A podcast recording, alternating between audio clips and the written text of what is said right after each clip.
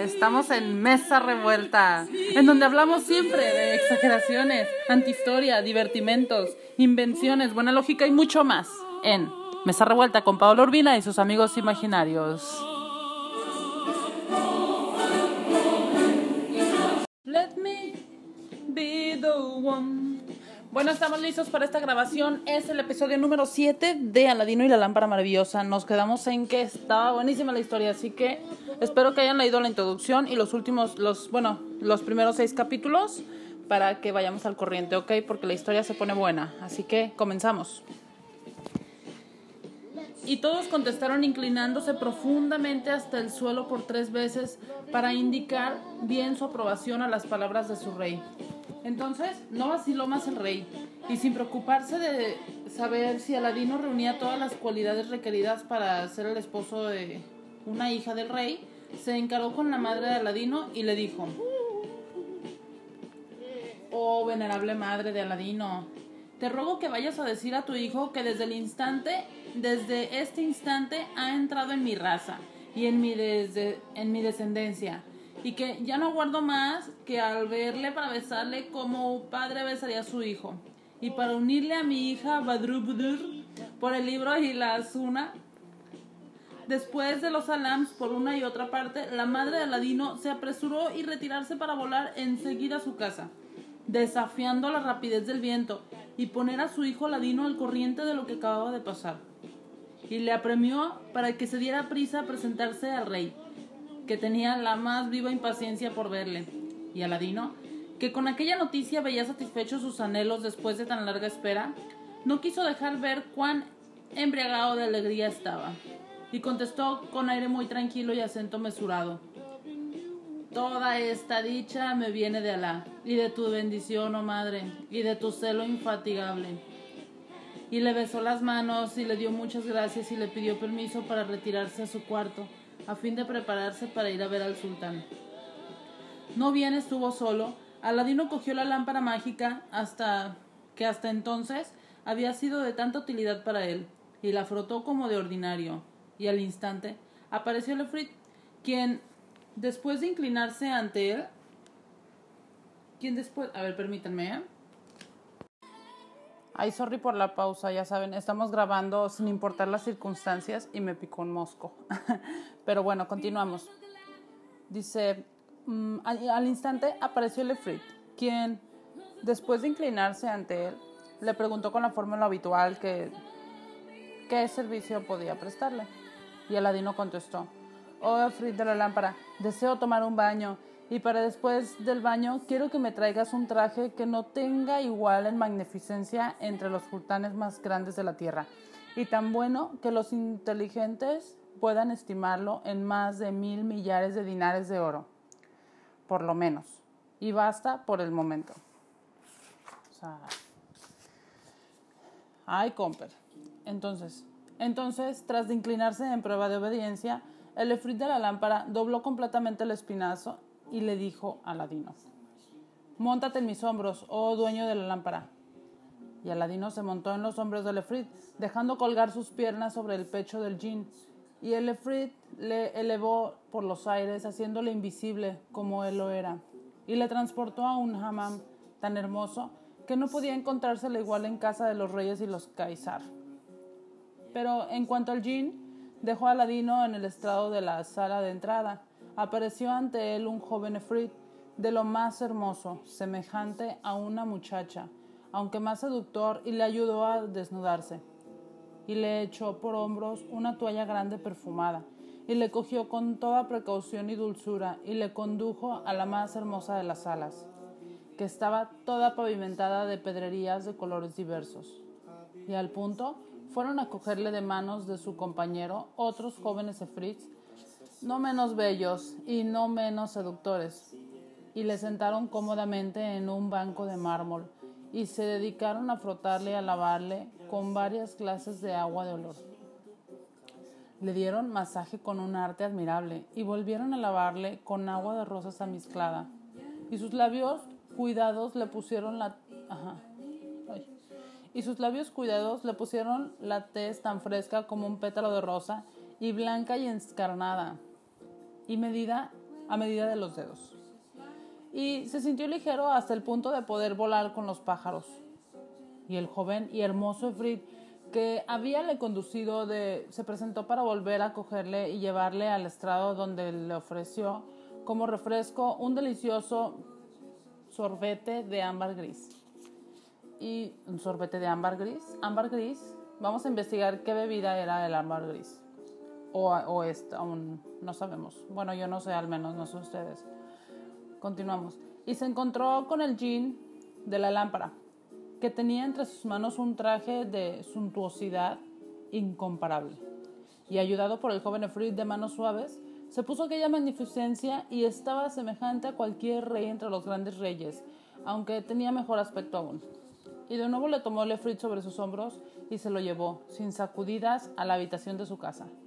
Entonces, Aladino se encaró con el Efrit de la lámpara y le dijo, ¿y ahora sabes lo que tienes que hacer? El jin contestó, no, no, dueño de la lámpara, pero ordena y obedeceré en los aires por donde vuelo y en la tierra por donde me arrastro. Y dijo Aladino, deseo que me traigas un caballo de pura raza, que no tenga hermano de en hermosura, ni en las caballerizas del sultán, ni en la de los monarcas más poderosos del mundo. Y es precioso que sus arreos valgan por sí solos mil, mil millares de dinares de oro, por lo menos. Al mismo tiempo me traerás 48 esclavos jóvenes, bien formados, de talla aventajada y llenos de gracia, vestidos con mucha limpieza, elegancia y riqueza, para que abran la marcha delante de mi caballo, 24 de ellos puestos en dos hileras de a 12, mientras los otros 24 irán detrás de mí en dos hileras de a 12 también. Tampoco has de olvidarte, sobre todo, de buscar para el servicio de mi madre doce jóvenes como lunas, únicas en su especie, vertidas con mucho gusto y magnificencia, y, llevada, y llevando en los brazos cada una un traje de tela y color diferentes, y en el cual puedan vestirse con toda confianza una hija del rey. Por último, a cada uno de mis cuarenta y ocho esclavos les darás para que se, le, para que se lo cuelguen al cuello un saco con cinco mil dinares de oro, al fin de que haga yo de ello el uso que me parezca. Y eso es todo lo que deseo de ti por hoy. Nada más. En ese momento de su narración, Shirazada vio aparecer la mañana y se cayó discretamente. Pero nosotros no nos vamos a callar con Shirazada, vamos a continuar, ¿ok? Ella dijo, y eso es, bueno, y él dijo, eso es todo lo que deseo por hoy. Apenas acabó de hablar Aladino cuando el jin, después de la respuesta con el oído y la obediencia, apresuróse a desaparecer, pero para volver al cabo de un momento con el caballo los 48 esclavos jóvenes y las 12 jóvenes, los 48 sacos con, mil, con cinco mil dinares cada uno y los 12 trajes de tela y los colores diferentes. Y todo era absolutamente de la mejor calidad, de calidad pedida, aunque más hermoso aún. Y Aladino se posicionó de todo y despidió al Jin diciéndole, te llamaré cuando tenga necesidad de ti. Y sin pérdida de tiempo, se despidió de su madre, besándola una vez más las manos, y puso a su servicio a las dos esclavas jóvenes, recomendándoles que no dejaran de hacer todo lo posible por tener contenta a su ama, y que le enseñaran de manera la manera de ponerse los hermosos trajes que había llevado. Tras de lo cual, Aladino se apresuró a montar a caballo y a salir del patio de su casa, y aunque subía entonces por primera vez a los lomos de un caballo, supo sostenerse con una elegancia y una firmeza que le hubieran envidiado los más consumados jinetes. Y se puso en marcha, con arreglo al plan que había imaginado para el cortejo, precedido por veinticuatro esclavos formados en dos hileras de a doce, acompañado por cuatro esclavos que iban a ambos lados, llevados, llevando los cordones de la, de la gualdrapa del caballo. Gualdrapa y seguido por los demás que cerraban la marcha. Hay que checar la palabra gualdrapa, ¿eh? al menos yo no la sé, vamos, yo la voy a subrayar. Subrayada. Cuando el cortejo echó a andar por las calles, se aglomeró en todas las partes, los mismos en zocos que en ventanas y terrazas. Una inmensa muchedumbre, mucho más considerable que la que había acudido a ver el primer cortejo. Y siguiendo las órdenes que le había dado Aladino, los 48 esclavos empezaron entonces a coger oro de sus sacos y a arrojárselo a puñados a la derecha e izquierda, y al pueblo en que se aglomeraba a su paso. Y resonaban por toda la ciudad las aclamaciones, no solo a causa de la generosidad del magnífico donador, sino también a causa de la belleza del jinete y de sus esclavos espléndidos, porque en su caballo Aladino estaba verdaderamente muy arrogante, con su rostro al que la virtud de la lámpara mágica al que la virtud de la lámpara eh, mágica hacía aún más encantador. Con su aspecto real y el airón de diamantes que se balanceaba sobre su turbante, y así fue como, en medio de las aclamaciones y la admiración de todo su pueblo, Aladino llegó al palacio precedido por el rumor de su llegada, y todo estaba preparado allí para recibirle con todos los honores debidos al esposo de la princesa Badrut Budur. Oh my gosh. Y he aquí que el sultán le esperaba precisamente en la parte alta de la escalera de honor, que empezaba en el segundo patio. Y no bien Aladino echó pie a tierra, ayudado por el propio gran visir, que le tenía al estribo. El sultán descendió en honor suyo dos o tres escalones, y Aladino subió en dirección a él, y quiso prosternarse entre sus manos. Pero se lo impidió el sultán que recibióle en sus brazos y le besó como si como si de su propio hijo se tratara, maravillado de su arrogancia, de su buen aspecto y de la riqueza de sus atravíos. En el mismo momento retembló el aire con las aclamaciones lanzadas por todos los emires, visides y guardias, y con el sonido de trompetas, clarinetes, oboes y tambores, y pasando el brazo por el hombro de Aladino, el sultán le condujo al salón de recepciones, y le hizo sentarse a su lado en el lecho del trono, y le besó por segunda vez y le dijo Por Alá, oh hijo mío Aladino, que siento mucho que mi destino no me haya hecho encontrarte antes de este día, y haber diferido antes de tres meses tu matrimonio con mi hija Badrubudur, esclava tuya. Y le contestó Aladino, que de, de una manera tan encantadora, que el sultán se... Ay, ay, ay que el sultán sintió aumentar el cariño que le tenía y le dijo, en verdad, oh Aladino, ¿qué rey no anhelaría que fuera su esposo de su hija? Y se puso a hablar con él y a interrogarle con mucho afecto, admirándose de la prudencia de sus respuestas y de la elocuencia y sutileza de sus discursos, y mandó preparar en la misma sala del trono un festín magnífico, y comió solo con Aladino, haciéndose servir por el gran visir a quien se le había alargado con el despecho la nariz hasta el límite del alargamiento, y por los emires y los demás altos dignatarios. Cuando, Cuando terminó la comida, el sultán, que no quería prolongar por más tiempo la realización de su promesa, mandó llamar al cadí y a los testigos, y les ordenó que redactaran inmediatamente el contrato de matrimonio de Aladino y su hija, la princesa Badrul Budur. Y en, en presencia de los testigos, el cadí se apresuró a ejecutar la orden y a extender el contrato con todas las fórmulas requeridas por el libro de la Suná.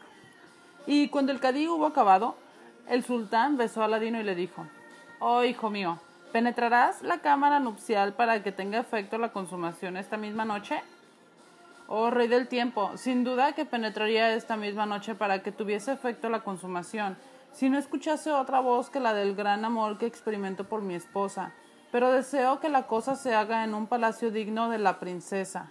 Que la cosa se haga. A ver. En un palacio digno de la princesa y que le pertenezca en propiedad. Permíteme, pues, que aplace la, la plena realización de mi dicha hasta que haga construir el palacio que le destino. Y a este efecto, le ruego que me otorgue la concesión de un vasto terreno situado frente por frente de tu palacio a fin de que mi esposa no esté muy alejada de su padre y yo mismo esté cerca de ti para servirte. Y por mi parte, me comprometo a hacer construir este palacio en el plazo más breve posible, respondió Aladino. Y el sultán contestó Ah, hijo mío, no tienes necesidad de pedirme permiso para esto. Apropiate de todo el terreno que te haga falta enfrente de mi palacio. Pero te ruego que procures que acabe ese palacio lo más pronto posible, pues quisiera yo gozar de la, de la posteridad de mi descendencia antes de morir. Y Aladino sonrió y dijo, Tranquilice su espíritu el rey respecto a esto. Se construirá el palacio con más diligencia de la que pudiera esperarse. Y se despidió del sultán, que le besó con ternura y regresó a su casa con el mismo cortejo que le había acompañado, y seguido por las aclamaciones del pueblo y por los votos de dicha y posteridad, en cuanto entró a su casa, puso a su madre al corriente de lo que había pasado y se apresuró a retirarse a su cuarto completamente solo, y cogió la lámpara mágica y la frotó como de ordinario. Y en este momento de su narración, Sherazada vio aparecer la mañana y se cayó discretamente.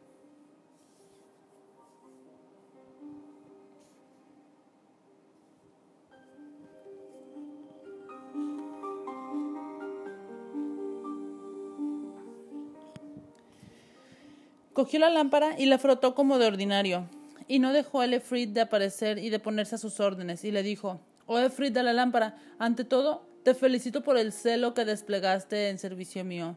Y después, tengo que pedirte otra cosa, según creo, más difícil de realizar que cuanto hiciste por mí hasta hoy. Y a causa del poder que ejercen sobre ti las virtudes de tu señora, que es esta lámpara de mi pertenencia, escucha, Quiero que en el plazo más corto posible me construyas, frente por frente del palacio del, sultán, un palacio que sea digno de mi esposa, el Sed Badrul Budur. Y a tal fin, dejo a tu buen gusto y a tus conocimientos ya acreditados el cuidado de todos los detalles de, de ornamentación y la elección de materiales preciosos, tales como piedras de jade, pórfido, alabastro, ágata, lazulita, jaspe, mármol y granito. Solamente te recomiendo que en medio de ese palacio eleves una gran cúpula de cristal, construida sobre columnas de oro macizo y de plata alternadas y agujerada, con 99 ventanas enriquecidas con diamantes, rubíes, esmeraldas y otras pedrerías. Pero procurando que la ventana número 99 quede imperfecta, no de arquitectura, sino de ornamentación porque tengo un proyecto sobre el particular. Y no te olvides de trazar un jardín hermoso, con estanques y saltos de agua y plazoletas espaciosas. Y sobre todo, Uefrit, pon un, pon un tesoro enorme lleno de dinares de oro en, en cierto subterráneo cuyo emplazamiento has de indicarme. Y en cuanto a lo demás, así como en lo referente a cocinas, caballerizas y servidores, te dejo en completa libertad, confiando en tu sagacidad y en tu buena voluntad. Añadió. Y añadió. Enseguida, enseguida que esté dispuesto todo, vendrás a visitarme. Y contestó el jin. Escucho y obedezco. Y desapareció. Y he aquí que al despuntar del día, al despuntar del día siguiente, estaba todavía en, en su lecho aladino cuando vio aparecerse ante él al Efrit de la lámpara quien después de los alams de rigor le dijo, Oh dueño de la lámpara, se han ejecutado tus órdenes y te ruego que vengas a revisar tu realización. Y Aladino se prestó a ello, y el Efrit le transportó inmediatamente al sitio designado y le mostró frente por frente al palacio del sultán, en medio de un magnífico jardín y precedido de dos inmensos patios de mármol, un, palacio mucho más hermoso de lo que el joven esperaba. Y tras de haberle hecho admirar la arquitectura y el aspecto general, el jin le hizo visitar, visitar una por una todas las habitaciones y dependencias, y parecióle a Aladino que se había hecho las cosas con un fausto, un, un esplendor y una magnificencia inconcebibles. Y en un inmenso subterráneo encontró un tesoro formado por sacos superpuestos y llenos de dinares de oro, que se apilaban hasta la bóveda. Y también visitó las cocinas, las reposterías, las despensas y las caballerizas, encontrándolas muy de, muy de su gusto y perfectamente limpias. Y se admiró de los caballos y yeguas que comían en pesebres de plata, mientras los palafreneros los cuidaban y les, y les echaban el pienso. Y pasó revista a los esclavos de ambos sexos y a los eunucos formados por orden según la importancia de sus funciones. Y cuando lo hubo visto todo y examinado todo, se encaró con el efrí de la lámpara, el cual solo para él era visible y le acompañaba por todas partes. Y hubo de felicitarle por la presteza, el buen gusto y la inteligencia de que había dado prueba en aquella obra perfecta. Luego añadió, pero te has olvidado, oh Efrit, de extender desde la puerta de mi palacio a la del sultán una gran alfombra que permita que mi esposa no se canse los pies al atravesar esa distancia. Y contestó el jin, oh, dueño de la lámpara, tienes razón, pero eso se hace en un instante. Y efectivamente, en un abrir y cerrar de ojos, se extendió en el palacio que separaba a ambos palacios una magnífica alfombra de terciopelo, con colores que armonizaban maravilla, a maravilla con los tonos del césped y de los macizos. Entonces, Aladino en el límite de la satisfacción dijo a Efrit, todo está perfectamente ahora, llévame a casa. Y el Efrit le cogió y le transportó a sus... Sí, y el Efrit lo cogió, le cogió y le transportó a su cuarto cuando en el palacio del sultán los individuos de la servidumbre comenzaban a abrir las puertas para dedicarse a sus ocupaciones.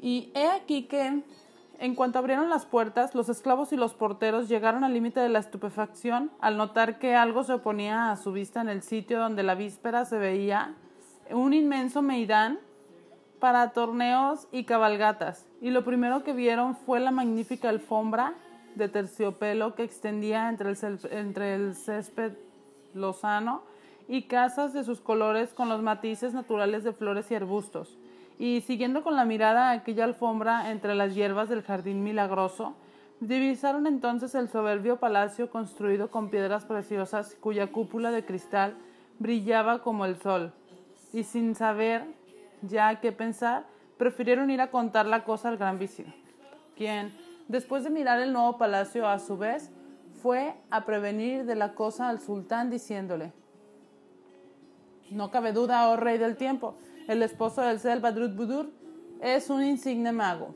Mm. Ay, los envidiosos.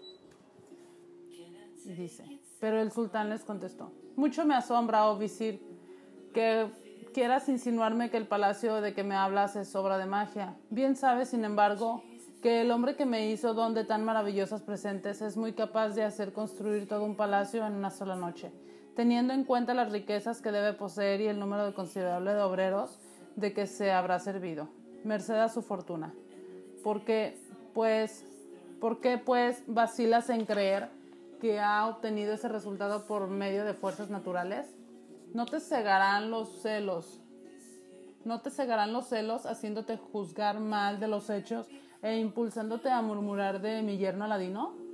Y comprendiendo por aquellas palabras que el sultán quería a Aladino, el visir no se atrevió a insistir por miedo a perjudicarse a sí mismo y, y enmudeció por prudencia. Y aquí lo referente a él en cuanto a Aladino. Y en ese momento de su narración, Sherazada vio aparecer la mañana y se cayó discretamente.